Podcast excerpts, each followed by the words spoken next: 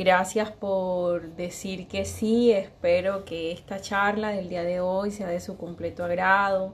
Espero que todos aquí estén completamente satisfechos al finalizar esta charla. Sé que el tema de esta charla para algunos puede resultar un poco intrigante, para otros puede resultar un poco fuerte pero básicamente esta charla está llamada a que puedas salir de procesos depresivos que te pueden llevar a conductas mañana más adelante bastante tóxicas y nocivas que realmente afectan nuestra salud mental. Quiero darle la bienvenida a todos los que dijeron que sí, Tatiana, Ana Milena, Yomaira, Adri, Cecilia, Natalia, Angélica y en fin a todas las personas que pidieron esta charla. Eh, dentro del retiro de Maús de San Luis Beltrán y Santana, que nació como un regalo para caminantes y servidoras después de algunas situaciones que todos vivimos allí. Entonces, sin más preámbulos, pues vamos a dar inicio a, esta charla y para eso pues voy aquí a, a colocar pues la presentación que voy a compartir con ustedes. Un momentito.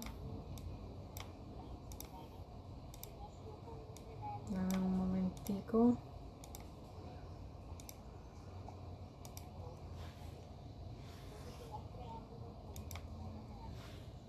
Ok. Bueno, esta charla se llama Vence la depresión desde tu relación con Dios y contigo mismo. Es una charla 100% de mi autoría donde está basado todo un proceso que te permitirá a ti salir desde un lado del río hacia el otro con total libertad y con total plenitud.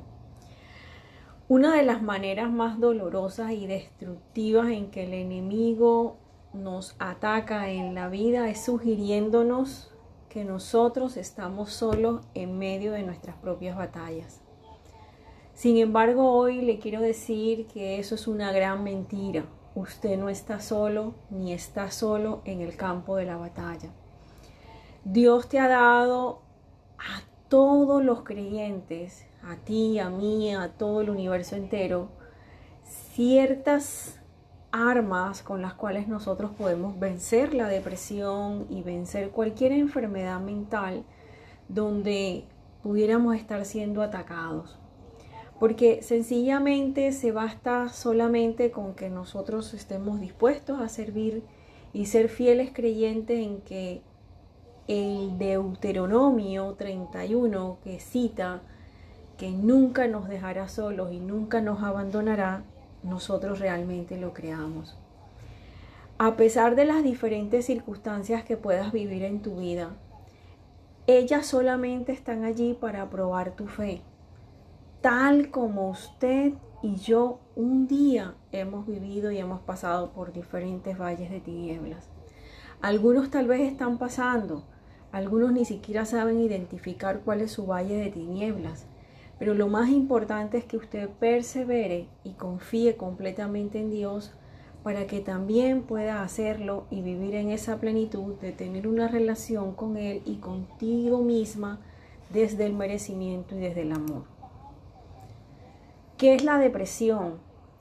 Para comenzar a hablar sobre cómo curarnos de algo, primero tenemos que entrar directamente al problema. Y lo voy a tratar desde un contexto más real que desde un contexto clínico.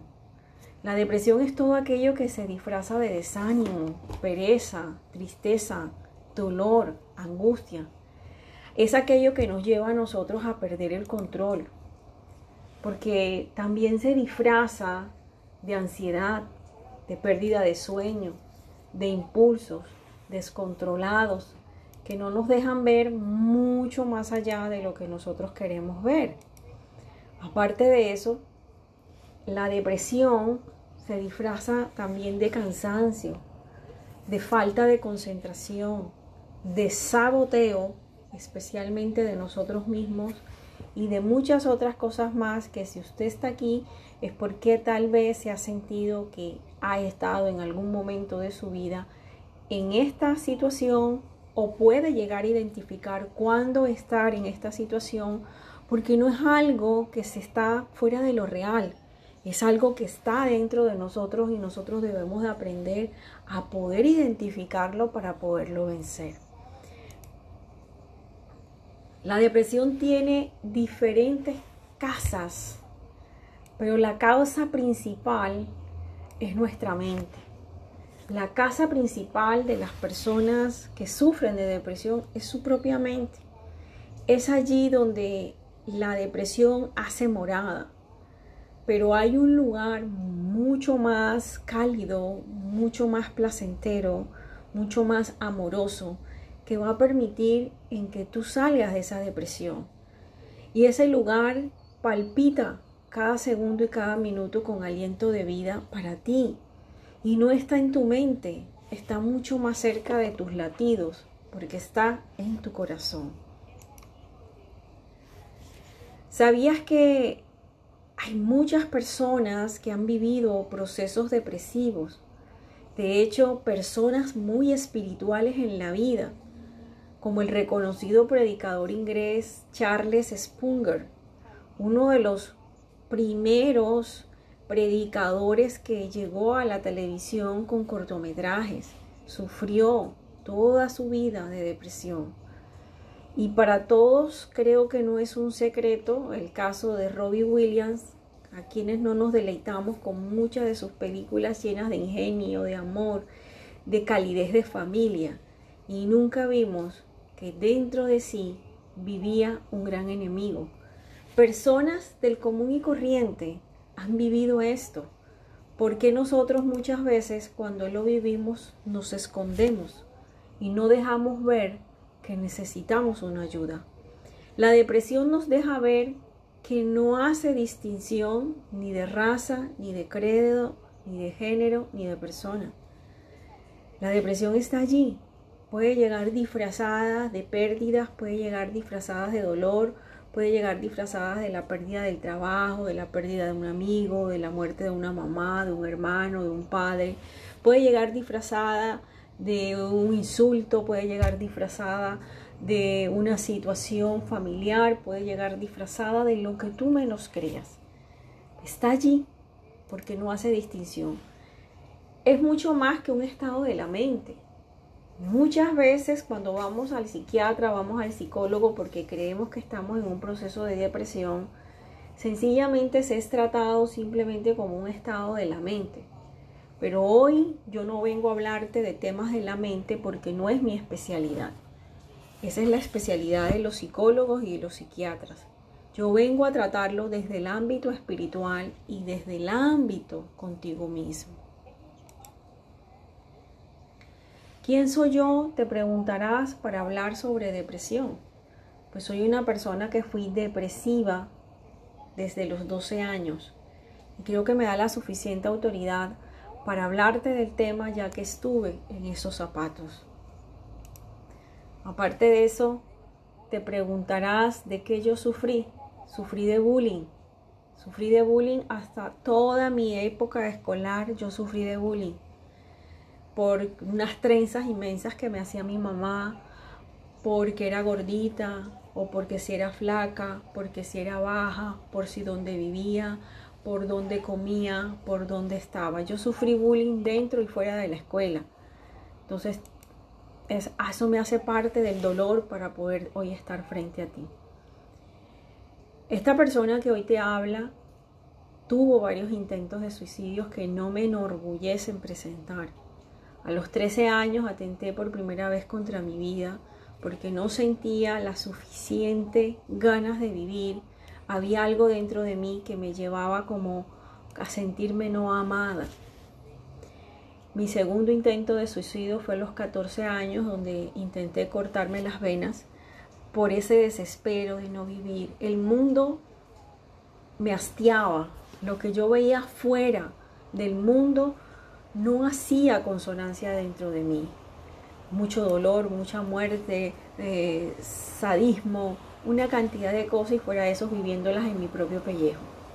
Mi tercer intento de suicidio fue a los 16 años y eso me llevó a a como mucho más en shock, ya se estaba convirtiendo en un problema, porque cada vez que había un patrón en mí, hacía que yo aún más deseara el no estar. Mi cuarto intento fue a los 18 años, donde me lancé literalmente de un vehículo andando y todo eso me llevaba cada vez que me despertaba y veía que nada de eso sucedía, eh, que no llegaba la anhelada muerte, pues sencillamente como que iba hastiándome más el mundo y hastiándome más lo que vivía. Era como quedar sumergida en medio del dolor, aunque quería escapar de él. Mi quinto intento de suicidio fue a los 19 años, donde literalmente me arrojé a un río. Y en ese proceso eh, casi me ahogo, casi porque estoy aquí hablándoles. Siempre había algo que rescataba mi vida, siempre había algo que rescataba mi vida, como sé que siempre habrá algo que rescate la tuya. Porque estoy completamente convencida que las personas que se liberan de procesos depresivos es porque sencillamente se han liberado de muchas máscaras de ese mundo real con el cual uno vive, pero que al mismo tiempo vive con uno irreal. Y cuando tú vives desde un mundo real con un, con un mundo irreal, es como vivir enfrascado en tu mente y tu vida. Cosas que vives desde la mente y cosas que vives desde la vida es como si pudiéramos ser una fotografía que se muestra al mundo, pero dentro de nosotros viviéramos con otro tipo de imagen. Esa imagen que nos autodestruye, esa imagen que nos incapacita, esa imagen que no nos deja ver en nosotros mismos lo que verdaderamente vale la pena. Viví muchos años de mi vida sin Dios y sin ley, esa fue mi vida, pues yo fui hasta los 28 años y eso hace parte de mí, es algo que no puedo ocultar y que siempre estuvo. Por lo tanto, yo no tenía nada a dónde acudir. Sencillamente estaba sin verdaderos muros que me pudieran ayudar a salir de este círculo vicioso. Pero un diagnóstico fatal fue mi impulso para vivir. Cuando más yo deseaba vivir, me enfrenté más a la muerte. Parece irónico, después de haber atentado tantas veces contra mi vida, llegué a una fatalidad y esa fatalidad me ponía de cara contra la muerte porque me diagnosticaban una enfermedad que era neurismas abdominales en el cual me daban cuatro meses de vida. Y ese diagnóstico fue el comienzo de realmente mi despertar para vivir. Lo que busco con esta enseñanza es que hoy no tengas que vivir un proceso doloroso y traumático en tu vida para que abras realmente los ojos hacia procesos depresivos que pudieras estar llevando tú mismo o que pudieran personas a tu alrededor estar llevando y que tú no sabes cómo manejar. Hoy por eso te vengo a hablar de algo que he llamado vencer la depresión a través de tu relación con Dios cómo a través de la relación con Dios tú puedes vencer la depresión. Sí, te lo enseña hoy y te lo habla hoy una persona que fue atea y que en su momento en que vivió estos procesos depresivos no pudo haber dicho que la relación con Dios fue su mayor fuente de escape. Tuvo que llegar una enfermedad para poder entender a través de ella que ese vínculo afectivo con ese Dios que nos crea nos puede llevar a nosotros a, como dice la palabra, ser verdaderamente libres. Dentro de ese mismo proceso encontré mi sanidad, encontré muchas libertades dentro de mí que hoy me llevan a mí a enseñártelas. Lo primero en mi proceso de conversión, después de muchos años de vivir inconfeso, fue ir hacia la palabra y querer estudiar muchas cosas. Dentro de ellos estaban los hombres de la Biblia que habían vencido la depresión. La Biblia nos habla de hombres que sufrieron la depresión, sí, claro está. La Biblia tiene hombres y mujeres que vivieron en depresión. La primera que nosotros podemos ver la encontramos en el libro de Job, quien perdió todo en la vida, en circunstancias que no era fácil volverse a levantar. Recordemos que Job perdió no solamente a un hijo, perdió todos sus hijos, todos sus bienes todas, y toda su esposa. Pasó mucho tiempo para que él pudiera recuperar todo eso, pero para poder levantarse de las cenizas tuvo que pasar por la lamentación. Por eso nosotros vemos en el libro de Job un libro de lamentaciones.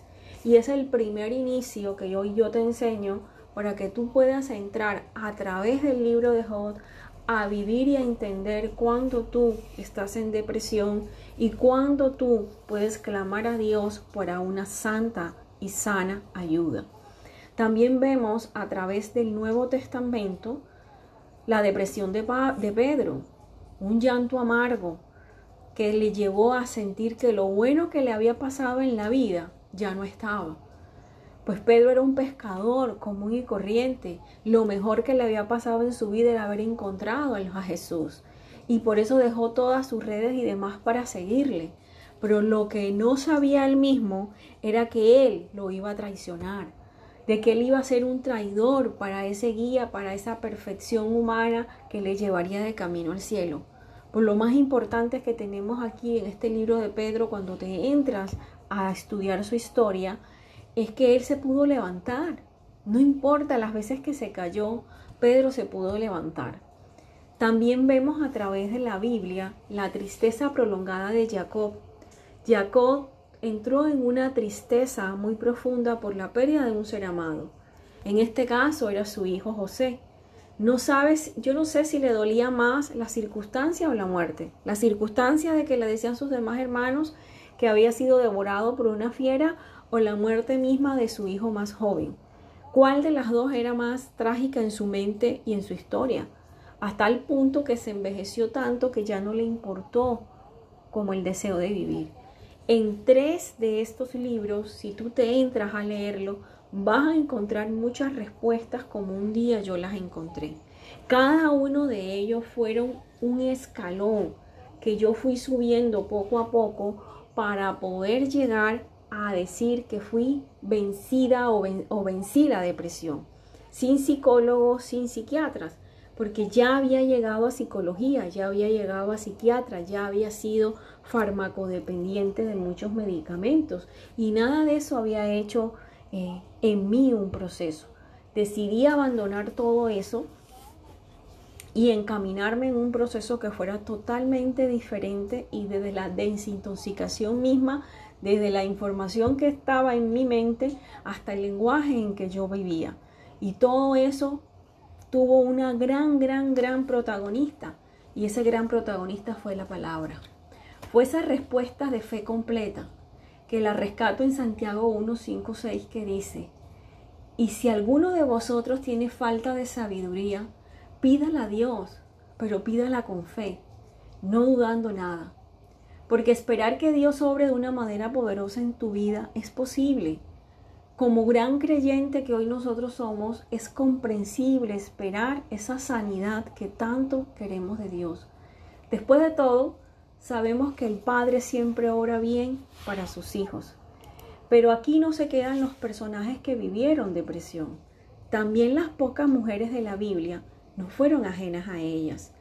La amargura de Noemí, es un personaje de la Biblia que nos dejaba ver el desamparo de los hombres de su vida y cómo esta mujer quedó tan sola en la tierra en un momento de la historia donde una mujer era absolutamente nada, cuando quedaba en viudez y peor aún ella, viuda y perdió sus hijos. O sea, no tenía nadie exactamente en quien ella colocar su hombra.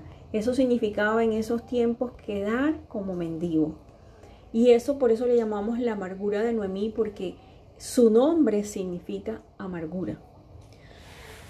También tenemos la difícil situación de Ruth, un libro que para mí en particular significó mucho. Fue un libro de mucha sanación en mi historia de vida. Sentir que lo habías perdido todo en una sociedad donde como mujer no valías. La situación de Ruth era una situación también muy parecida a la de Noemí porque Ruth era yerna de Noemí. Y Ruth llega a vivir una situación donde tuvo que dejar todo y se anidó para no dejar a su suegra en el camino. También tenemos a Sara, otro personaje de la palabra, donde nos habla de la vergüenza de Sara y estaba representado en un proceso de depresión por no poder concebir un hijo. ¿Cuál de ellas hoy se parece a ti? Te pregunto. ¿Cuál de estas situaciones pudiera ser hoy la tuya? El desamparo en tu vida de los hombres de tu vida, de alguno, tu pareja, tu esposo, tus hijos, el sentirte abandonado, la situación de Ruth que se había perdido absolutamente todo y tenía que para poder sobrevivir ir a recolectar espigas en el campo, o la vergüenza de Sara de ser señalada por los demás y no sentirse completamente realizada como mujer. Y no solo tenemos a estas mujeres, también tenemos otras mujeres más dentro de la Biblia que también vivieron procesos como esto. Tenemos la huerfandad de Esther, quien quedó en custodia de otros parientes a su suerte, a la suerte de Dios. Tal vez una mujer que ha sido adoptada pudiera entender mucho más profundamente lo que significa quedar a la suerte de Dios.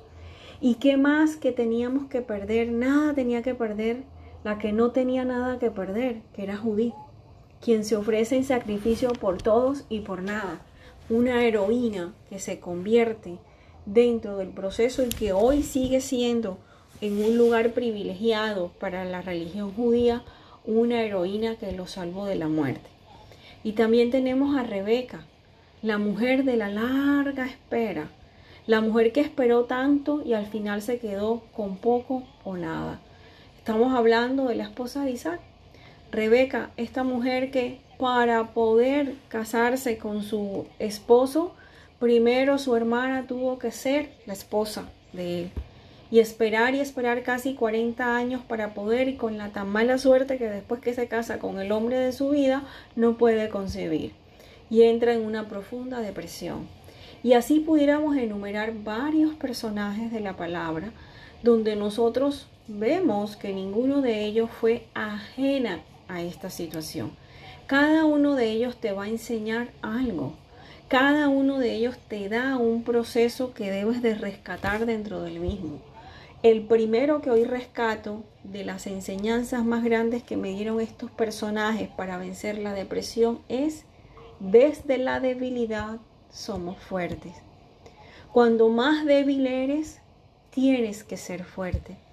Cuando más débil eres, dentro de ti hay una fortaleza que no te deja caer. Cuando más débil eres, es cuando realmente encuentras tu valor.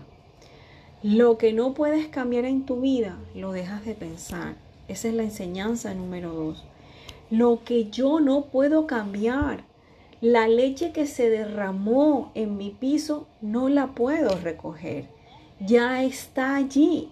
Como no la puedo cambiar, la tengo que dejar pasar. Y cuando yo dejo pasar ciertas circunstancias en mi vida que se salen de mi control, es cuando realmente yo comienzo a cambiar. La tercera enseñanza que aprendemos de estos personajes bíblicos es conectarnos con nuestros sentimientos más que con nuestros pensamientos. La gran mayoría de las personas que entran en procesos de depresión es porque viven conectadas más con sus pensamientos que con sus sentimientos. Y no es lo que piensas, es lo que sientes, lo que realmente vale en tu vida. No es cómo te hace pensar otro, es como te hace sentir otro lo que realmente recobra el valor de lo que lo ha perdido. Estas tres grandes enseñanzas, unidas las tres, fueron el detonante y el impulso que me dieron a mí para poder vencer con mayor profundidad lo que era la depresión. Por eso hoy, en estos apuntes que me han acompañado casi en estos 20 años de caminar y de conversión, quise traerlos y quise ofrecértelos. Ya depende de ti tomarlos o no. ¿Qué nos enseña cada uno de estos personajes? Otras tres grandes enseñanzas. La cuarta, siempre puedes volver a empezar. No importa que se perdió la casa, el carro, la beca, siempre puedes volver a empezar. Miren, esto ha sido mi fortaleza. A mí me ha tocado volver a empezar de cero más de cuatro veces en mi vida, de cero. Y esa ha sido mi fortaleza, en que siempre se puede volver a empezar. Porque quien se queda llorando la calabaza, se pierde de la gran siembra. No te aferres al árbol, mira el bosque que hay frente de ti. Porque cuando tú te aferras al, bar, al, al árbol, sencillamente tienes la vista baja. Pero cuando tú alzas tu vista, estás viendo el gran bosque que hay en ti y que puedes tener muchos árboles como tú desees. Dios no mira mi pensamiento, Dios mira mi corazón. Y esto es algo que te va a ayudar mucho a poder entender el juzgamiento que muchas veces nosotros somos tan severos con nosotros mismos y somos yugos, somos jueces, somos víctimas y somos victimarios de nuestros propios procesos. Pero Dios nos dice que no mira nuestros pensamientos porque Él no habita allí. Él habita en nuestro corazón. Entonces, si Dios no mira mi pensamiento, ¿qué sentido tiene martirizarme con mi mente, que es la que enloquece todo en mi vida? Es la loca de la casa, es la que revolotea, es la que te cuestiona, es la que te señala, es la que te lleva a perder el control cuando en realidad es tu corazón quien lo tiene. Y la sexta enseñanza que aprendí de estos personajes es que nadie te hace más daño que tú mismo. Eres tú quien tienes que tener el control. Eres tú quien tiene que tener la fuerza de voluntad para salir del proceso. No fueron una, no fueron dos, no fueron tres, como dice la canción, fueron cinco veces que yo fui al lago cenagoso de la podredumbre del pecado. Cinco veces. Y ahí entendí que nadie te hace más daño que tú mismo. A José, y lo aprendí a través del libro de José, a José no le hicieron daño tanto sus hermanos al venderlo como el daño que se hacía él mismo cada vez que pensaba en lo despreciado que había sido por ellos. Cuando dejó de pensar así, su vida cambió de calamidad en bendición. Y es exactamente lo que hoy te vengo yo a enseñar a través de cada uno de estos personajes. Y cómo vences todas y cada una de estos desde Dios. Número uno, Deja de sentirte juzgado. Dios no te juzga. Sácate de la cabeza que Dios te juzga. Dios no le interesa lo alto, lo bajo, lo mediano, lo pequeño de tu pecado. Él se interesa es por ti que eres el pecador. El pecado en Él no tiene la mayor magnitud que la que nosotros mismos les damos. Deja de pensar en lo que aún no sucederá el más grave problema que tenemos los seres humanos, especialmente en este tiempo, es vivir planificando un futuro que no sabemos si lo vamos a llegar a vivir. Pero vivimos pensando en un futuro, no estoy diciendo que planificar sea malo, no me estoy refiriendo a ese tipo de planificación. Me estoy refiriendo a la planificación de que, ay, la gasolina está cara, la guerra, Dios mío, nos vamos a morir se está matando todo el mundo. Ya mañana no va a haber mañana. Ya mejor yo no compro esta casa porque es que hay guerra. No, ya yo mejor no compro este carro porque es que va a entrar un gobierno que no sabemos. Es que ya yo mejor no me mudo de este lugar porque no, todo el mundo es mala paga. Yo no me mudo para ese barrio porque es que en ese barrio secuestran, matan y de todo. Ya no puedo andar en la calle con un celular porque me van a atracar. Eso solamente sucederá en tu cabeza. Está completamente comprobado, clínicamente comprobado por los grandes estudiosos de la psicología conductual, que el 99% de nuestros pensamientos catastróficos solo suceden en nuestra mente. Solo suceden en nuestra mente, no se llevan a la realidad muchas veces. Número 3. No pienses en nada de tu pasado que no te aporta nada bueno. La viene en consonancia con el anterior. ¿Para qué te enfrascas en el ayer si lo que tienes delante de ti es más importante que el dolor de ese ayer? ¿De qué sirve que tu papá te gritara? ¿De qué sirve que tu mamá te maltratara y recuerdes eso? ¿De qué sirve que tu eh, novio de la infancia te haya dejado? ¿De qué sirve que hayas quedado embarazada en medio de la nada y sigas recordando hechos de hace 20 años? ¿De qué sirve que hoy no te sientas realizada porque no estudiaste la carrera de tus sueños o porque te dejaste llevar por un hombre, por una mujer y te perdiste del camino? ¿De qué sirve que sigas pisoteando un pasado que ya está pisado? De nada. De nada absolutamente de nada va a servir ese pasado en ti. ¿Cómo sigues venciendo desde Dios? Cambia tu historia de vida. Dios ya conoce tu pasado con lujos de señales. Dios ya conoce cada segundo de tu pasado. Dios lo que está dispuesto a darte la mano es a escribir la historia de tu vida hacia adelante, no hacia atrás, hacia tu futuro de prosperidad, de bendición y de salvación, no hacia tu pasado de dolor, de sufrimiento y de condenación. Dios siempre te da la mano para seguir adelante, no para quedar atrás. En este proceso quiero hablarte que eh, hace en el año 2020 yo creé un programa que está en una plataforma que se llama Sanar tu alma. Este programa te lleva por cuatro etapas de tu vida, desde el vientre, la infancia, la adolescencia y la adultez, para ir sanando en cada una de ellas aspectos de tu vida que tú ni siquiera sabes que están allí haciéndote daño. Este programa está disponible para muchas personas, si así lo quieren adquirir, me pueden pedir el enlace y con mucho gusto yo se los puedo dar. De hecho, por estar hoy aquí, viendo esta presentación, escuchando este audio, tú vas a tener un código de descuento. Pídemelo eh, a mi correo info arroba si estás interesado en comenzar por lo menos por una de esas etapas para que tú veas que se puede vencer la depresión desde Dios y de ti mismo.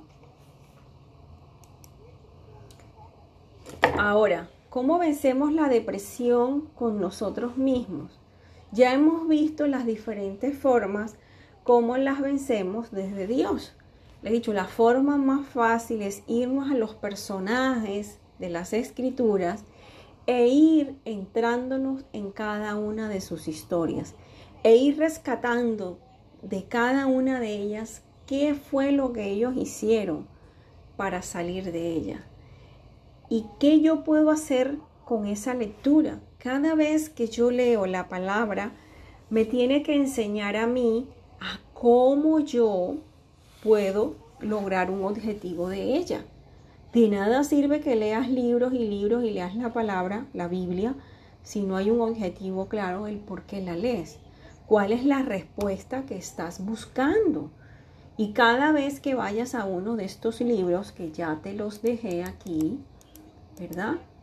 Aquí están los libros que mejor respuesta te pueden dar para vencer la depresión. Job, en el Antiguo Testamento, también tenemos en el libro del Éxodo la historia de Jacob, también tenemos en el Nuevo Testamento la historia de Pedro, que está en los apartes, Lucas, Mateo, puedes leer mucho de la historia de Pedro. En el Antiguo Testamento, en el libro de Ruth, están los dos personajes que son Noemí y Ruth. En el Éxodo puedes encontrar, y en el mismo libro de Isaías, la vida de Sara. Y también puedes encontrar la vida de Esther en el libro de Esther, la vida de Judí en el libro de Judí, y la vida de Rebeca está también en el libro del Éxodo con como ser la esposa de Abraham. Ok, viendo hasta aquí, vamos a entrar ahora cómo vencemos la depresión desde nosotros mismos. Número uno, este es el diálogo más interno que nosotros diariamente tenemos. Reconocer nuestros sentimientos es respetar nuestros tiempos y nuestros procesos. Nada ni nadie te aparta del amor de Dios que es en Cristo Jesús. Recuerda eso, nada ni nadie. ¿Por qué? Porque Dios no te va a juzgar. Ni si te equivocas, ni si avanzas. Porque Él entiende la naturaleza humana. Por eso se hizo hombre. Por eso sabe entender cómo piensas, cómo escuchas. ¿Cómo venzo esta depresión desde mí, desde mi interior? Número uno, no te pidas altos estándares. Deja de pedirte ser la reina cuando si acaso llegarás a princesa. No te pidas altos estándares, respeta tu amor propio y respeta tu proceso. El proceso del otro no es el tuyo. Hoy en día tenemos tantos jóvenes enmarcados en estereotipos de las redes sociales que creen que porque no alcanzan lo de la influencer en estos tiempos ya son unas fracasadas o ya son unos fracasados. No, ellos vivieron un proceso, están en una cúspide, gracias a ellos que están en una cúspide, han vivido su proceso bien, pero eso no va a ser duradero. Y déjame decirte, aunque estén en una cúspide, también puede estar viviendo procesos de depresión. Porque el tema no es dinero, el tema va mucho más profundo. No te pidas altos estándares en la universidad, no te pidas altos estándares en la relación de pareja, no te pidas altos estándares en el colegio, no te pidas altos estándares en la profesión, no te pidas altos estándares en los logros. Vive la vida. Esfuérzate y sé valiente, dice la palabra, pero no pidiéndote más allá de lo que tus fuerzas te pueden dar. Sí puedes dar una milla extra en tu trabajo, en tu vida, en tu relación y todo. Siempre podemos dar una milla extra pero que eso no se convierta en una obsesión de vida. Desde nosotros mismos vamos a probar algo que sencillamente muchas veces nosotros no logramos ver. Voy a probar algo. ¿Podrías decirme en qué lugar estabas hace un mes a esta misma hora en tu país? Les voy a dar 10 segundos. A ver. Alguien que me diga dónde estaba hace un mes a esta misma hora.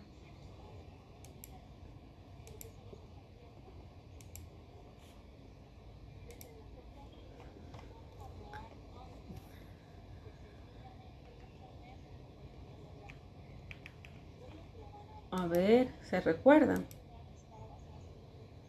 Tienen habilitados los micrófonos si alguien se recuerda.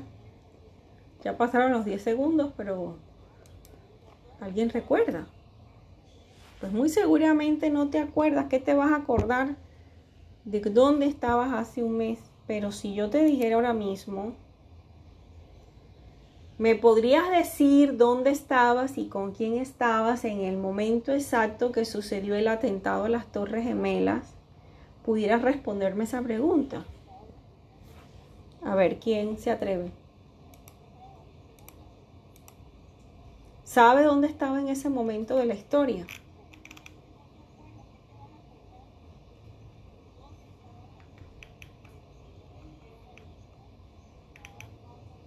Están mudos, chicos.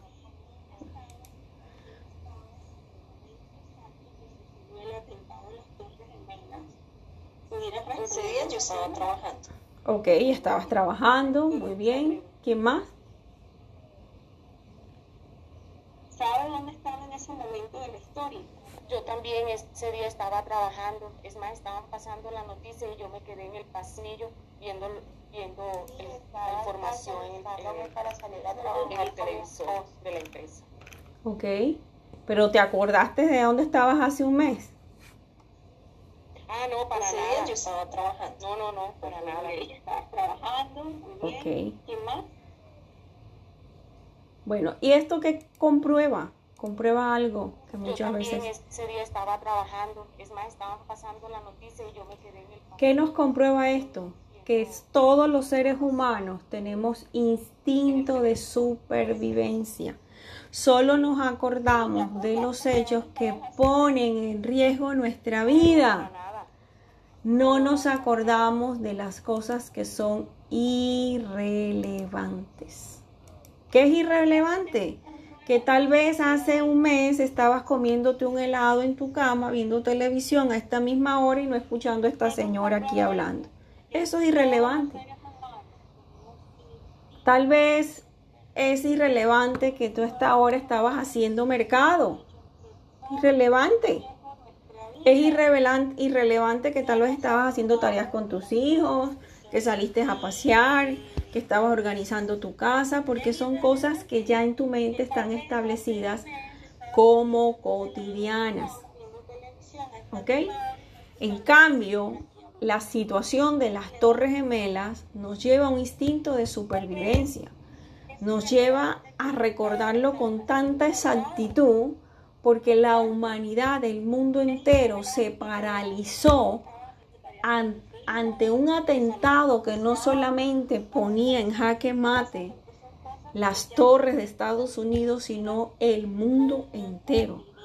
No se sabía por dónde, a quién, cómo o dónde pudiera llegar otro atentado de esa magnitud en cualquier parte. Nos sentimos vulnerables. Y cuando nosotros somos vulnerables, pues sencillamente sentimos alguna de estas cosas. Número uno, comer o dormir muy poco o demasiado. Tendemos a eso. Tendemos a tener poca energía.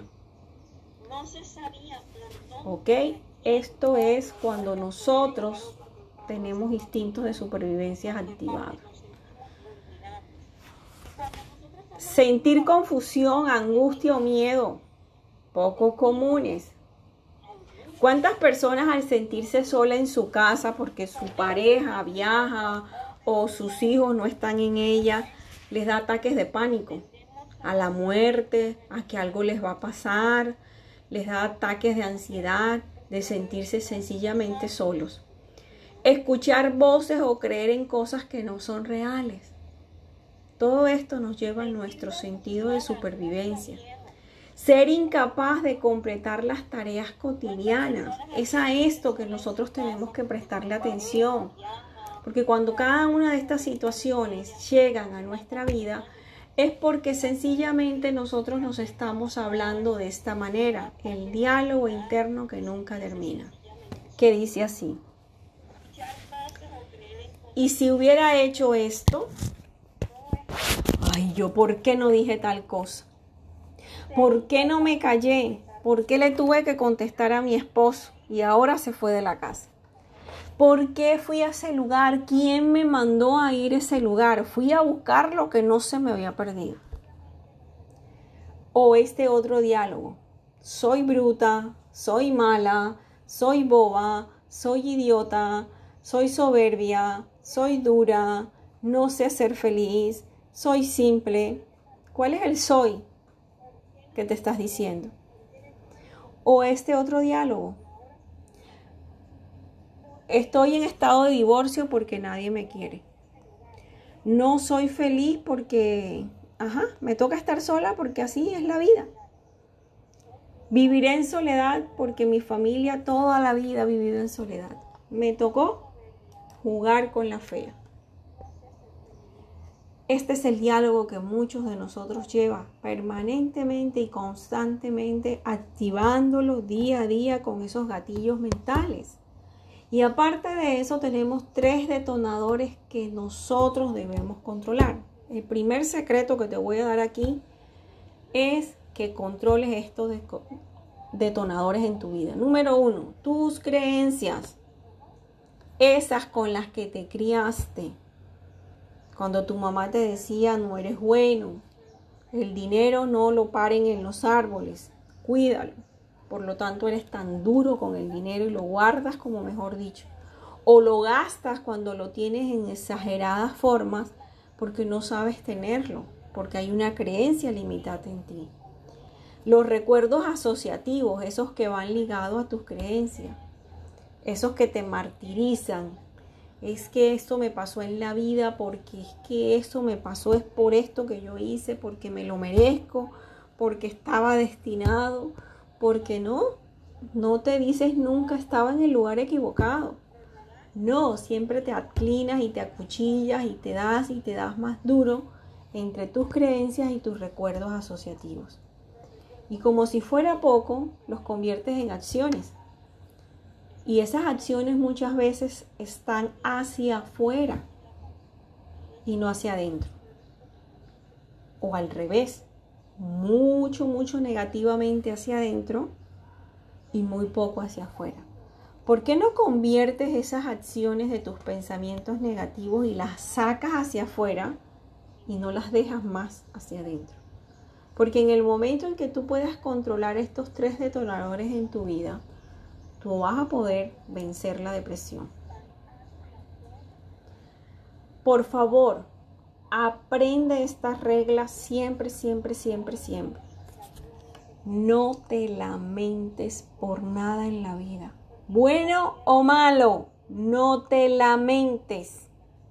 Porque la lamentación trae condenación. Y si no me crees, lee el libro de Hot. Entre más Hot se lamentaba, más situaciones desesperanzadas vivía. Entonces, no te lamentes. Cualquiera que sea la situación de hoy, no te lamentes. Hazte ese favor. La segunda regla que también te debes aprender hoy es, por favor, perdónate.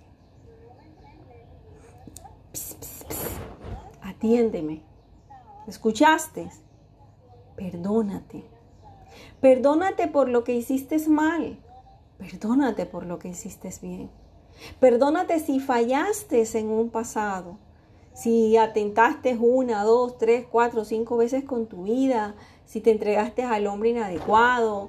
Si estuviste en el lugar equivocado. Si no estudiaste. Si no tuviste un buen matrimonio. Si no pudiste evitar la muerte de un hijo, de una madre, de un padre. Perdónate.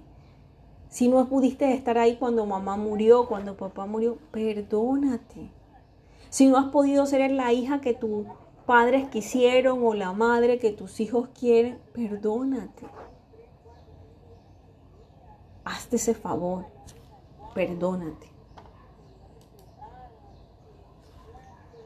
Y esta última te hará mucho mejor si la practicas. Enfócate enfócate. ¿En quién me tengo que enfocar? En la persona más importante que todos los días está frente a ti en el espejo. En ti. Enfócate en tus sueños. Enfócate en tus anhelos. Enfócate en lo que tú como ser humano soñaste desde niño, creíste que podías lograr.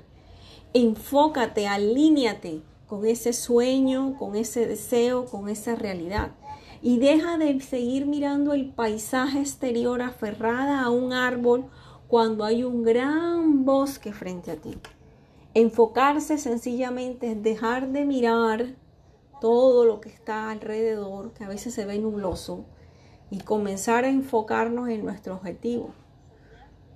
Por eso la imagen que más debes de recortar es que eres como el zoom de una cámara bien, bien, bien enfocado que no deja de perder el objetivo, a pesar de que el hueco es pequeño, sin importar qué está pasando a su alrededor. Ese es el enfoque que tú necesitas para vencer la depresión. No son las demás, no son los demás lo que importa. No importa María, no importa Juan, no importa Pedro, no importa Susana, no importa si es tu esposa, si es tu hijo, si es tu madre, si es tu prima, si es tu hermano. No importa si es tu suegra, si es tu suegro, si es la vecina, si es el vecino, si es el profesor, si es la profesora, si es el empleado, si es la empleada. No importa. Porque no se trata de los demás. No. No se trata. Cada uno de ellos vive en un mismo proceso. Todo se trata de ti. Todo absolutamente se trata de ti. Eres tú quien puede cambiar el rumbo de su propia historia. Es a ti a quien realmente le interesa cambiarlo. Es a ti quien realmente debe prestar atención. No te compares con nadie compárate contigo misma. No importa el proceso que lleve tu más alta competencia en la empresa para una posición, en la industria, en lo que sea. No importa qué cocinó la vecina ayer. Importas tú. Es lo que te hace feliz a ti. No importa si a tu vecina le llegó lo suficiente para comer manjares y tú hoy solo tienes para comer huevo. No importa. Disfruta ese huevo, porque en la vida todo se trata de ti. Y tú un día vas a llegar a tener lo que no tienes si te enfocas en ti. y dejas de comenzar a ver los lunares que llegan en la vida. Esos lunares se pueden ir. Te voy a dejar una tarea, porque este proceso en sí significa que tengas una tarea para que la puedas entender. Solo todo esto va a cobrar fuerza y relevancia si haces esa tarea. La tarea más importante que te voy a dejar hoy es que vas a conseguir una piedra pequeñita, no importa el tamaño de tu piedra. Cuando salgas a la calle, en tu barrio, en tu patio, en lo que sea, busca una piedra, la primera piedra que tú veas. Vas a buscar la piedra que tú veas, no la vas a reparar si es lisa, si es filosa, nada. Usted va a coger la primera piedra que usted vea. Esta tarea consiste en que esa piedra, cada vez que tú sientas que te estás desviando de ti, te la metas en el zapato y camines con esa piedra por lo menos durante una hora. Cada vez que esa piedra no la puedas soportar, va a significar cada vez que las personas que están a tu alrededor no te soportan, porque estás enfocada en ellos y no en ti. En la medida en que más te ajuste la piedra, en la medida en que más densa se haga la piedra, en que te puedas caminar, la puedas dominar, significa que más estás centrada en ti y no en los demás. Este es el ejercicio más importante para yo entender que realmente valió la pena este espacio. Ahora, si quieres seguir aprendiendo, puedes seguirnos en Instagram en Academia del Ser al Hacer para saber más de mis programas en los cuales hay activa tus bendiciones, sana el alma, vive en bendición, vence la depresión, vida de milagros, eres elegida. Eres elegida es un programa que se va a lanzar online en vivo, que va a comenzar en los próximos días. Y eh, si te interesa puedes escribirme a info.luzdaribarros.com. Y ahora vamos a hacer, tengo mentorías y diseños de vida. Este es el mensaje que tengo hoy para ti. Espero que haya sido de tu agrado. Ahora voy a responder cualquier pregunta que tú tengas. Gracias por haber estado aquí.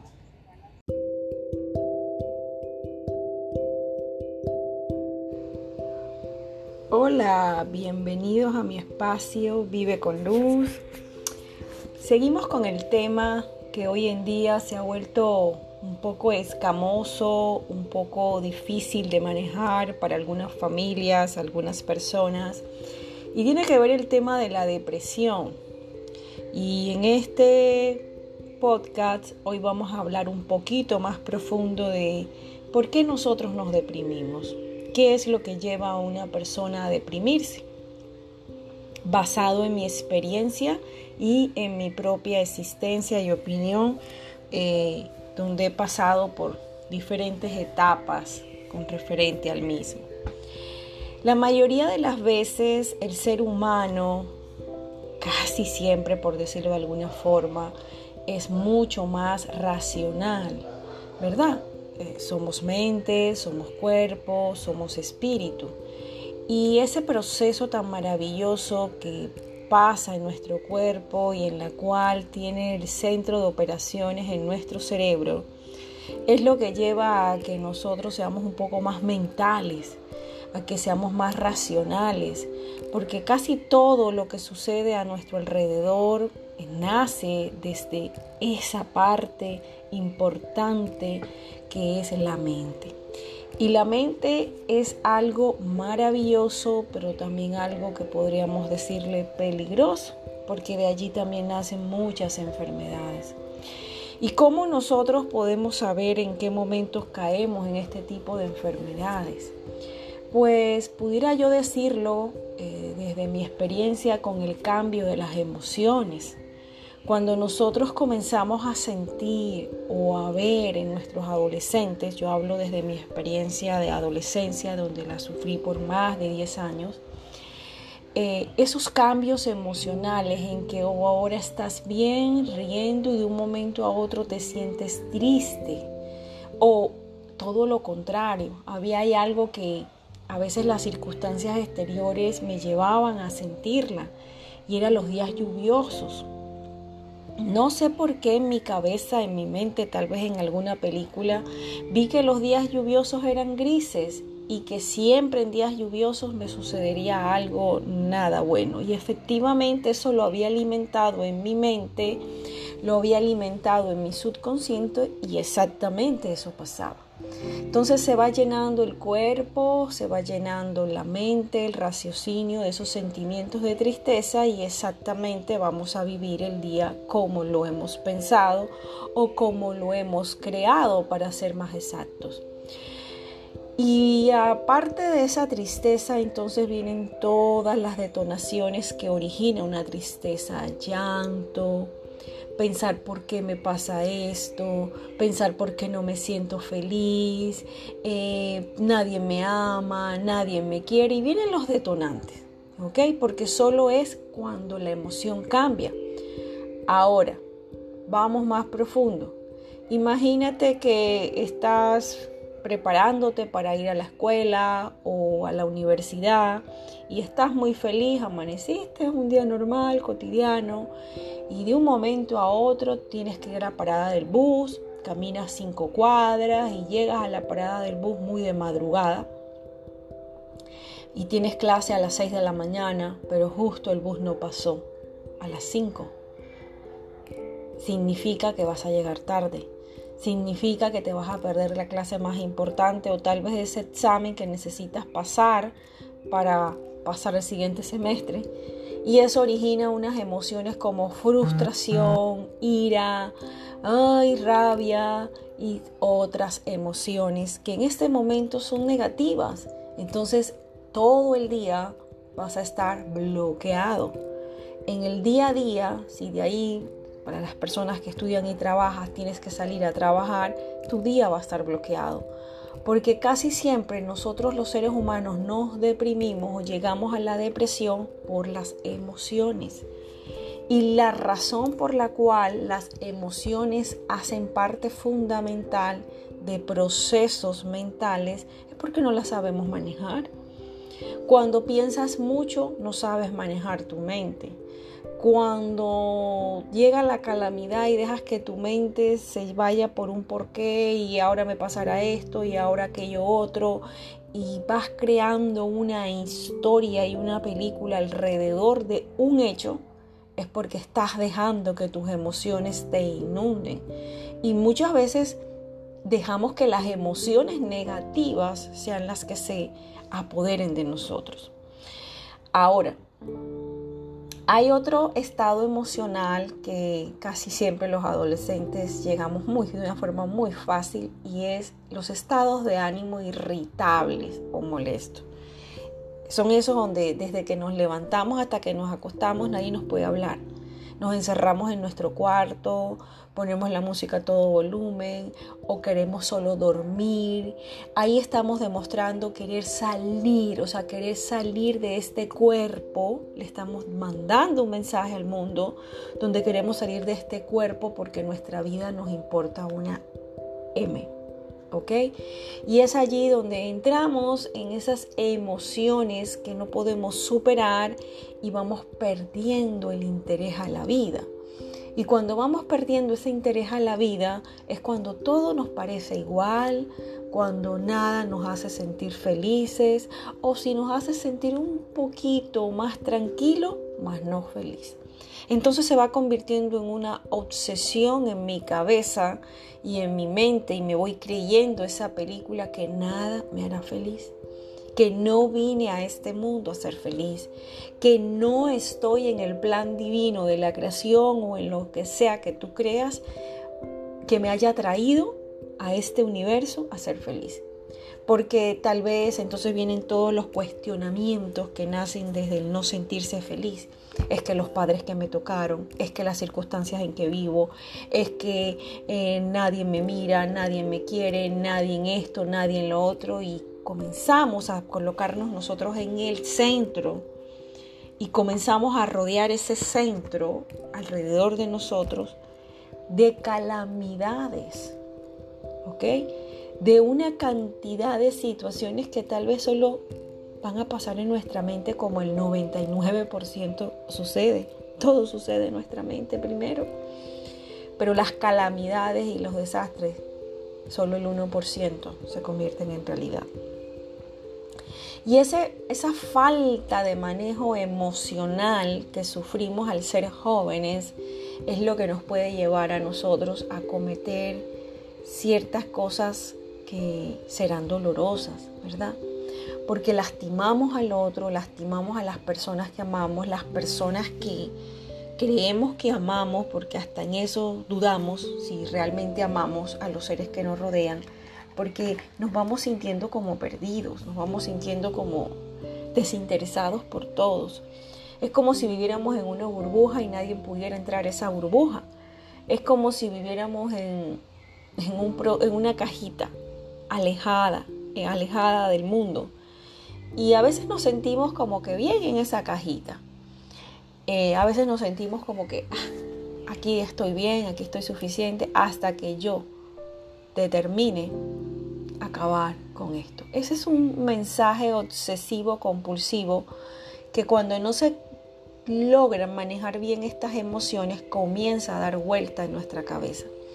Y muchas veces nuestros padres creen que no nos pasa nada, creen que estamos bien, porque es que la depresión se disfraza de tranquilidad. La depresión se disfraza de una persona callada, la depresión se disfraza de una persona estudiosa. La depresión utiliza mucho a este tipo de conductas de los adolescentes. Te encierras en un cuarto, te pones a jugar o simplemente estás en tu computadora largas horas o estás jugando en línea con alguien o te la pasas en el teléfono y nuestros padres piensan que mientras esté en la casa, está bien, está protegido, nada malo le va a pasar.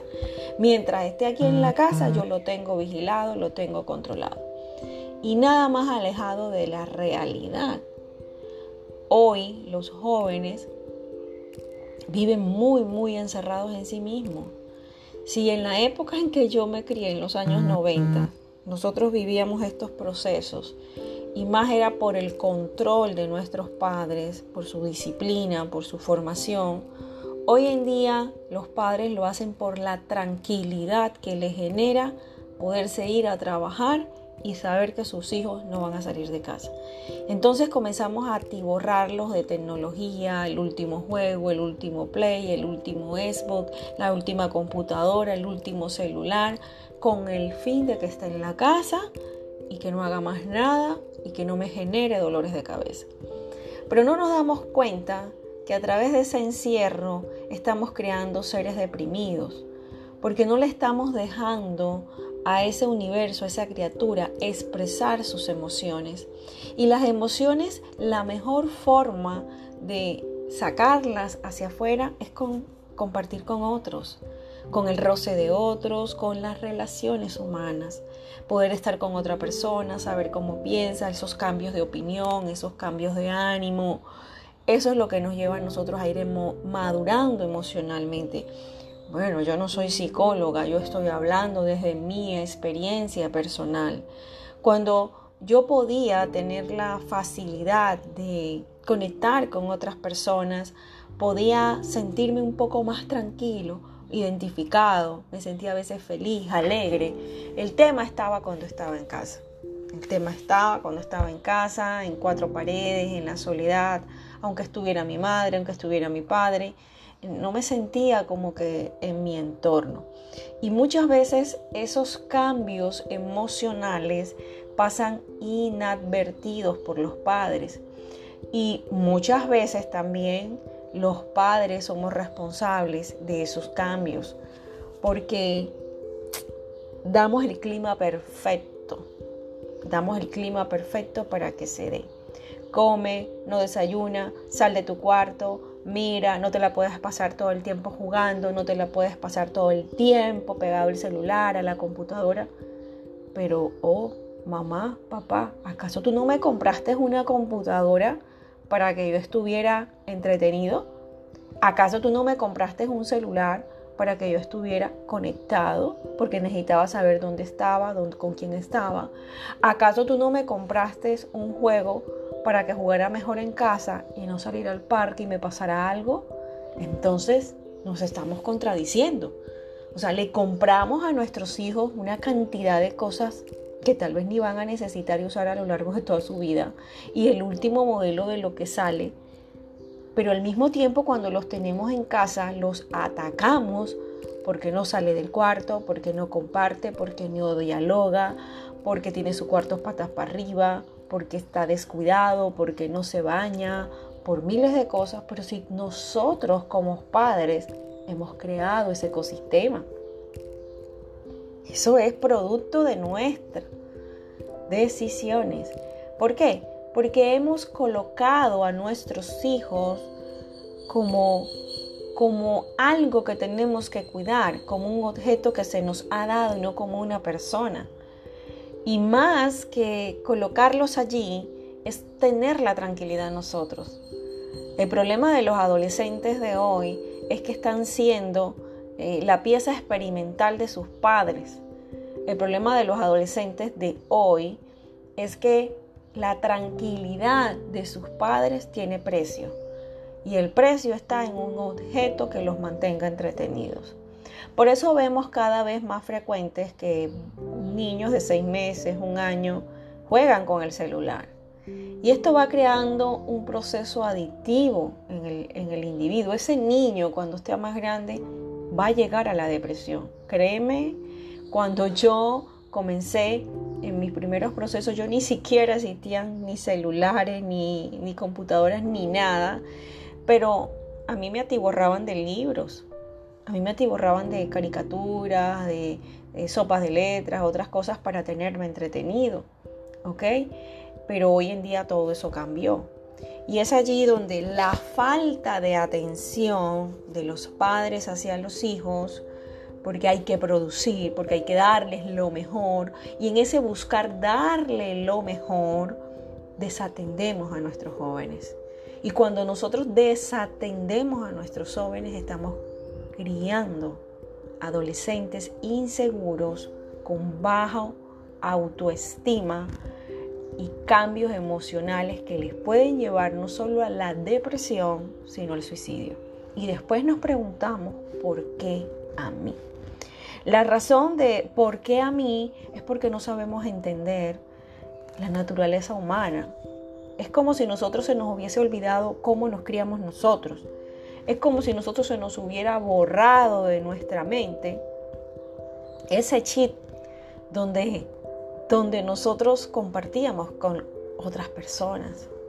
Pues no tiene lógica que si tú vienes de un hogar donde tú jugaste al bate, a la lleva, salías al parque, te encontrabas con tus amigos todos los días, tres, cuatro del barrio, hacías tareas grupales con otras personas, tú quieras mantener a tu hijo en una bola de cristal. Por favor, entonces, ¿dónde están esos valores, eso que te fortaleció a ti, eso que viste que el otro hacía y que tú dijiste yo no lo voy a hacer en tu hijo si no lo estás transmitiendo, si lo estás encerrando como la burbuja? Y es allí donde nace el mayor problema de nuestra sociedad. Querer que nuestros hijos solamente están bien o están protegidos cuando están en casa. Y hoy en día nuestras propias casas se han convertido en la burbuja de detonantes emocionales que llevan a la depresión. Nuestras propias casas. Y cuando nuestras propias casas se convierten en eso, es porque estamos criando jóvenes, adolescentes y ya hasta adultos inmaduros. Dentro de la consejería espiritual que doy, cada vez va en aumento la cantidad de adolescentes maduros entre los 18 y 30 años que han atentado por lo menos una vez contra su vida. Porque sencillamente se sienten que defraudados con ellos mismos, se sienten que están haciendo cosas que no les gustan, eh, los más ya profesionales se sienten desubicados, se sienten que no han logrado llegar a las expectativas que sus padres tenían de ellos, se sienten frustrados con el trabajo, se sienten desesperanzados de la vida y de las relaciones porque no les va bien en el amor, se sienten perdidos, irritables y molestos porque sencillamente se han vivido solos. Han aprendido de la soledad lo que la soledad misma no enseña. Y cuando digo que la soledad misma no enseña, porque todo ser humano necesita su espacio de soledad, pero no para dañar tu vida, sino para reflexionar sobre ella. Y esa pérdida de placer de las actividades cotidianas es la que nos lleva a nosotros a tener personas depresivas. ¿Sí? Tenemos personas depresivas que cada vez van más y más y más y más creciendo. Porque ese estado de ánimo cambiable, voluble, hoy se llama bipolar. Ese estado de ánimo eh, que un, pocas veces descontrolado hoy se llama depresión.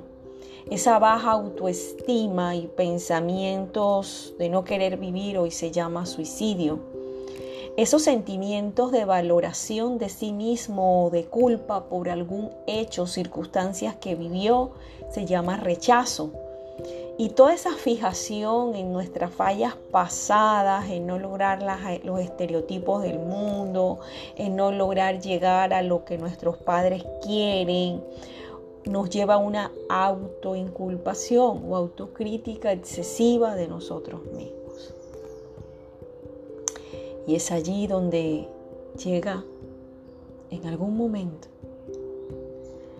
la depresión, que si se llega a tocar fondo con ella, puede ser mortal. Puede ser mortal porque perdemos la sensibilidad a la vida. Nos creemos fracasados y vivimos con una excesiva necesidad de aprobación de los demás, de mendigar hasta el amor. Y muchas veces se dificulta el pensar, el tomar decisiones y recordar cosas.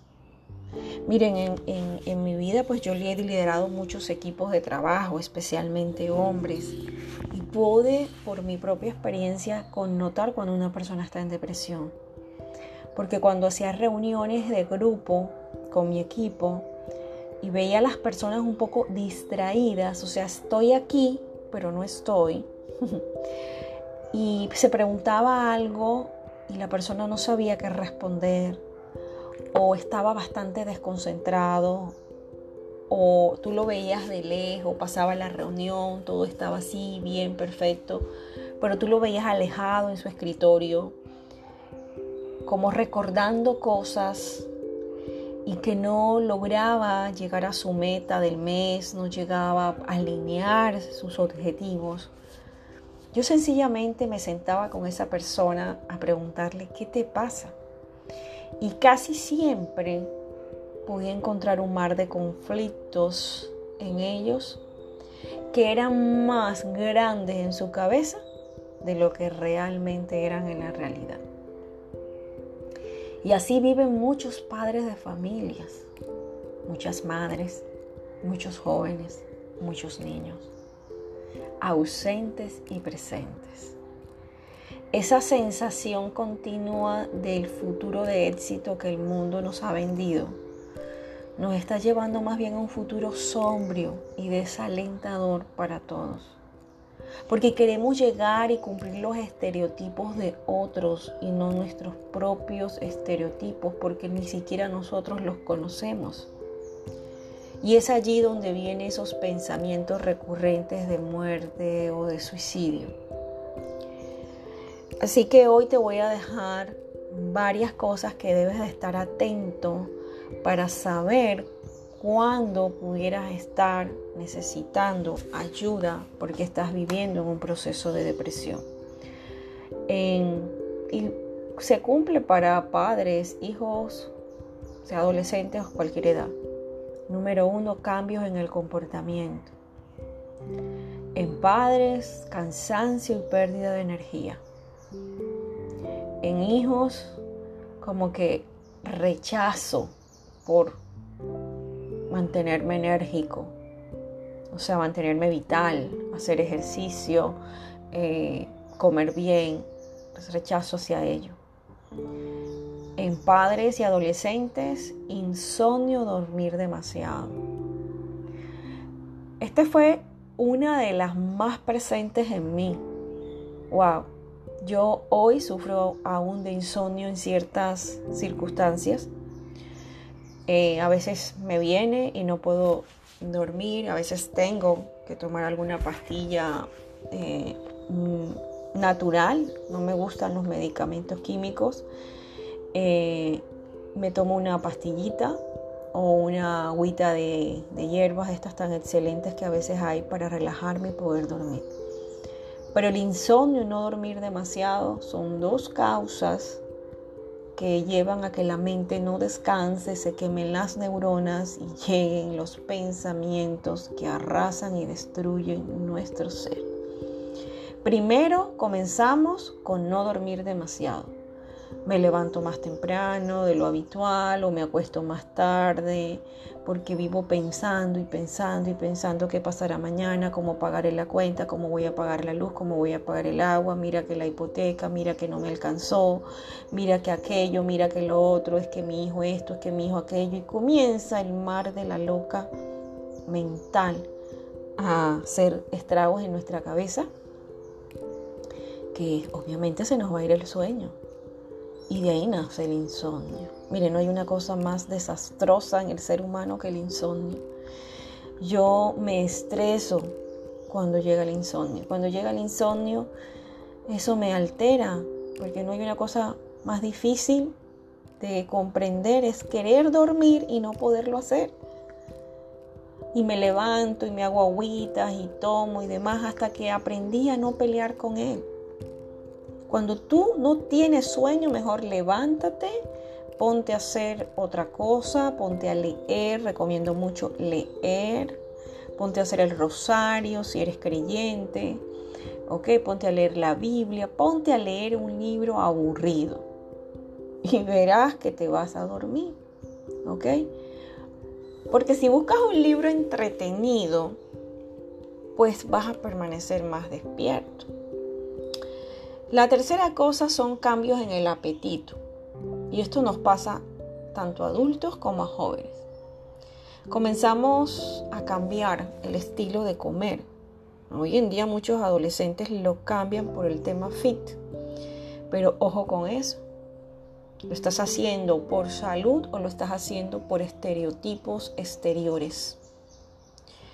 Los cambios en el apetito, no me voy a matar de hambre porque estoy gordo, porque estoy flaco, porque eh, nadie me va a ver, porque tengo kilos de más, no voy a conseguir novia, no voy a conseguir novio, porque estoy gordo, porque soy flaca. Y no hay una cosa que martirice más al ser humano, sea hombre, sea mujer, que su peso. Yo lo viví cuando se nos dificulta perder peso y también cometí ese error con mi hija vivía controlando su peso, que pudiera decir que fui eh, víctima y victimario de lo que yo no pude controlar en mí, quererlo controlar en mi hija. Y pude haber llegado a sembrar en ella eh, depresión por su pérdida de peso. Aumento de antojos de alimentos, de chuchería, snacks, eh, dulces y demás, porque a veces es como, ya no me importa lo que el otro piense, me voy a atiborrar de comida, pero me voy a atiborrar de lo que me aumente de peso. ¿Ok? Y nos pasa a adultos y a jóvenes. Y eso es una señal de depresión. Cambios en el apetito, como que no me importa si soy feo, si soy bonito, así soy y así me voy a quedar. Y en ese pensamiento nos vamos autodestruyendo. Otro cambio que se da mucho en la adolescencia y que algunas veces se conserva en la adultez es el consumo de alcohol excesivo o drogas. Drogas existen muchísimas, no solamente marihuana, cocaína, heroína, no. Hoy en día siguen están las pastillas de éxtasis. Hay personas que utilizan las drogas depresivas para mantenerse drogados.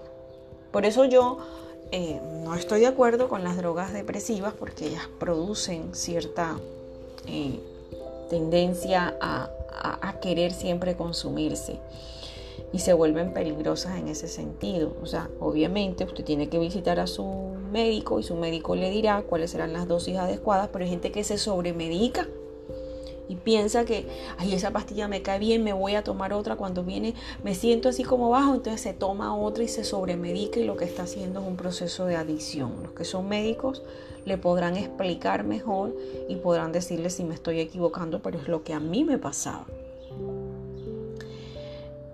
Otro cambio es la agitación o la inquietud. Cuando una persona camina de un lado a otro, que no tiene calma, retuerce las manos, se las truena, no es capaz de quedarse quieto en nada. Está haciendo fila y está inquieto está en la casa y no, le, no, no, puede quedarse sentado, tiene que estar haciendo algo. Nos pasa mucho a las mamás. Tenemos que estar ocupados, ocupados, ocupados. Cuando pasa eso es porque algo nos está pasando adentro. Cuando el ser humano exterioriza afuera la inquietud es porque dentro su corazón está inquieto. Otra es la disminución de la agilidad mental. A veces no coordinamos lo que pensamos con lo que hablamos la capacidad del habla y de los movimientos. Estamos como desprevenidos, distraídos.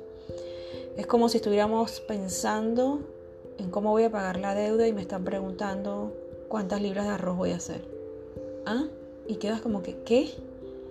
¿Ok? O sí, estoy hablando, sí, haz tres libras y demás y alguien dice, ¿me estás prestando atención? Cuando tengas que preguntarle a alguien, ¿me estás prestando atención? Más de una vez durante un mes, presta atención que lo que está viniendo es una depresión. Cuando vivimos quejas frecuentes sobre dolores de cabeza, dolores de cabeza inexplicables, que nos llevan a la enfermería de la escuela de una forma permanente, como que eso nos lleva a querernos dormir, porque es de la única forma que nos sentimos que, nos libera. Como que vivimos en migraña tras migraña y ya nos necesitamos la neosaldine, ¿ok? O estas drogas un poco más fuertes para tomarlas es porque nos estamos también volviendo adictos a esas drogas. Y el dolor de cabeza es algo circunstancial que nos lleva a pedir el medicamento. Pero todas esas cosas simplemente es nuestra mente como que entra en colapso y se manifiesta con dolores de cabeza. Cuando nosotros estamos frustrados por querer lograr conseguir algo y no lo conseguimos, afloran los dolores de cabeza. El aislamiento social. Solamente creemos que la depresión llega cuando la persona se aísla. Pero cuántas veces las personas están compartiendo en su misma casa una fiesta con amistades, con amigos, y en segundos en segundos se aisló y acabó con su vida. Justo en el momento en que se sentía más acompañado, más solo estaba. Una de las que es frecuente a nivel escolar, a nivel de jóvenes, el rendimiento escolar o no querer ir a la escuela. Bueno, en mi caso yo siempre quería ir a la escuela porque pasaba tanto tiempo encerrado en mi casa que para mí ir a la escuela era como un disfrute pero sí bajé muchas veces el rendimiento académico. Sí lo bajé y sí muchas veces, como yo era muy buena alumna, se notaba en mi casa que bajaba cuando sacaba malas notas y demás porque sencillamente no me apetecía estudiar. Cuando no estudiaba, obviamente, las notas no iban a ser las mejores. Una de las cosas que casi siempre notamos, pero no le prestamos mucha atención, especialmente cuando los, como papás trabajamos, es a la higiene personal o a la apariencia física de nuestros hijos. Por ejemplo, un chico que se levanta y pasa todo el día sin cepillarse la boca, no se está amando lo suficiente. Porque todos sabemos que desde cuando el cuerpo está quieto y se levanta, pues esos jugos gástricos emanan en nuestra boca un mal olor. Entonces, si un chico se levanta y no le importa cepillarse los dientes, no le está preocupando su apariencia. Si una persona se levanta y está todo el día en calzoncillos o en pijama en su casa porque sencillamente no le quiere salir a ningún lado, pues no le está preocupando su apariencia. Si una persona pasa días sin bañarse, pues no le está importando no solo su apariencia, sino lo que no le importa, lo de los demás. Y aquí el problema no es lo que le importa a los demás con quien convive. Aquí el problema es su baja autoestima. ¿Hasta qué punto no se está amando lo suficiente? Otra situación que pudiera ser un detonante de depresión son los arrebatos de ira. Miren, yo sufría muchos arrebatos de ira. Una cosa que yo no podía ni controlar. Era perturbador. O sea, me podía poner explosiva hasta porque escribiera algo mal en la máquina de escribir en ese momento para la clase y tuviera que repetir esa plana otra vez. Eso me, me sacaba de quicio. Cuando algo se salía del patrón de mi línea de conducta, me sacaba de quicio. Pero yo no sabía que esos arrebatos de ira eran autoflagelaciones para mí. ¿Ok? Eran autoflagelaciones por mi baja autoestima. Otra cosa que a mí me pasaba mucho son las autolecciones. Si estaba cocinando casi siempre o me cortaba o me quemaba. Yo tengo quemaduras en mi cuerpo, en mis manos, porque yo tiraba las cosas. No me importaba si el aceite estaba caliente, lo que sea, y siempre pues obviamente detonaba una quemadura, una cortada, porque hacía las cosas como con rabia. Y la rabia detona autolecciones. ¿Ok? Y la última y no menos común es el plan suicida o intento de suicidio. Miren, para una persona que está viviendo en, en, depresión obsesiva compulsiva, esto se convierte como en un objetivo. No querer vivir. Y va a buscar formas de hacerlo y llevarlo a la realidad. Eh, yo miraba, en ese tiempo pues no había mucho internet, pero yo miraba, yo buscaba, yo me las ingeniaba en libros, revistas, periódicos y, y películas que uno veía. Hoy en día el internet está ahí y si usted escribe cómo suicidarse le van a salir millones, millones de opciones. Y en un momento, un cóctel peligroso que lleva a que una persona intente contra su vida, hablo desde mi experiencia, hay tres cócteles peligrosos. El primer cóctel peligroso es el insomnio con la agitación o preocupación o, o infelicidad, ¿ok? Y aislamiento social. Ese es el primer cóctel peligroso para un plan suicida. El segundo cóctel peligroso es falta de apariencia, o sea, atención a su higiene personal, la ira, ira perturbadora y riesgosa y el alcohol. Las tres cosas son otro detonante, otro cóctel peligroso para llegar a hacerlo. El tercero y no menos importante es no sentirse amado por los padres o padres ausentes donde no les importan muy poco sus hijos o conflictos con sus padres. En resumen, cualquier situación que tenga que ver con padres. Autolección, eso produce una autolesión que comienza primero con cortes, con quemaduras y demás, y agitación mental. Eso es otro tercer cóctel súper peligroso. Todos tres llevan a un intento de suicidio. Todos tres. Vuelvo y repito, yo estoy hablando en base a mi experiencia, no en base a procesos clínicos. Es lo que yo viví y es lo que yo he escuchado en la consejería espiritual que le he dado a muchísimas personas de diferentes edades. Por alguna razón o circunstancia, creo que nací con un don de escucha para las personas y hasta antes de ser consejera espiritual, que he sido más por vocación que por decisión, eh, la gente me buscaba mucho para hablar y la gente me, siempre se ha desnudado su corazón conmigo. Y he podido ver que no solamente yo lo cometía, sino que muchísimas personas eh, lo han hecho con el mismo patrón. Otro cóctel peligroso es sentir que le fallé a alguien o autoculpabilidad, ¿verdad? Ese es uno. Eso es un ingrediente de este cóctel. Sumado a, a la preocupación hacia el futuro. ¿Qué me va a deparar el futuro? ¿Qué me va a deparar? Y el tercer ingrediente aquí es el sentimiento de culpa o de baja valoración de sí mismo. Ese es un cóctel muy peligroso. Porque cuando tú comienzas a vivir en rechazo, sentimientos de, de sentirte culpable por alguna circunstancia y te concentras mucho en qué te vas a hacer de tu vida hacia futuro, lo que piensas te apesta. Y como apesta, te lleva a no querer vivirlo.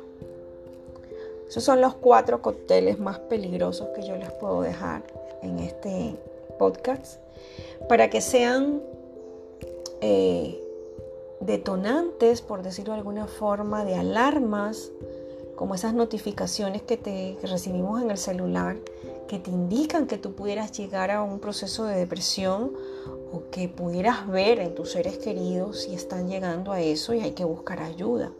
Mi consejo es buscar ayuda. Sí, yo busqué mucha ayuda durante mucho tiempo. Fui medicada otro gran largo tiempo, gracias a Dios, hace muchos años. Por gracia del Espíritu Santo, eh, yo no, no vivo en medicación ni nada de eso. Soy un ser normal hace muchos, muchos años, eh, más de 20 años. Así que, aunque sientas que no puedes notar la diferencia entre los altibajos de un estado de ánimo normal de un ser humano a mirar cuándo en sí puede estar ese joven en depresión o no. Aquí lo importante es el diálogo, mamá y papá. Hay que hablar con nuestros hijos. Hay que hablar con nuestros hijos. Yo creo que el ingrediente principal que me ha llevado a mí a criar hijos seguros aunque en algunas veces han tenido sus procesos de altibajos, pero ninguno, gracias a Dios, ha caído en un proceso depresivo como el que yo tuve, ha sido el diálogo. El diálogo sincero, transparente, sin juzgamientos, sin señalamientos con nuestros hijos. Tanto mi esposo como conmigo hemos sido padres muy comunicativos con nuestros hijos. Nuestros hijos no están con nosotros ahora mismo. Cada uno está cumpliendo su sueño de vida. Pero nosotros hablamos aún en medio de la distancia con ellos y estamos siempre presentes en sus vidas, intentando determinar si nuestros hijos son capaces de manejar sentimientos difíciles o si la vida les parece abrumadora en sus actuales roles, ¿verdad? Porque ¿quién más que mamá y papá o el familiar que te crió o la persona con la que más convives que esté pendiente de ti, de lo que quieres, de lo que te gusta? ¿Cuándo debemos de consultar a un médico o pedir ayuda? Cuando los síntomas continúan una y otra vez. Cuando vemos que estos comportamientos son muy frecuentes. Cuando vemos que nuestro hijo tiene unos comportamientos que nos originan a nosotros un tuki-tuki lulú, como digo yo, un toque-toque en nuestro corazón, ahí hay que buscar un profesional. A veces como adolescentes vamos a rechazar al profesional. Eso sí o sí, ningún adolescente que vive en este proceso ni ningún adulto va a querer ir al psicólogo y menos al psiquiatra.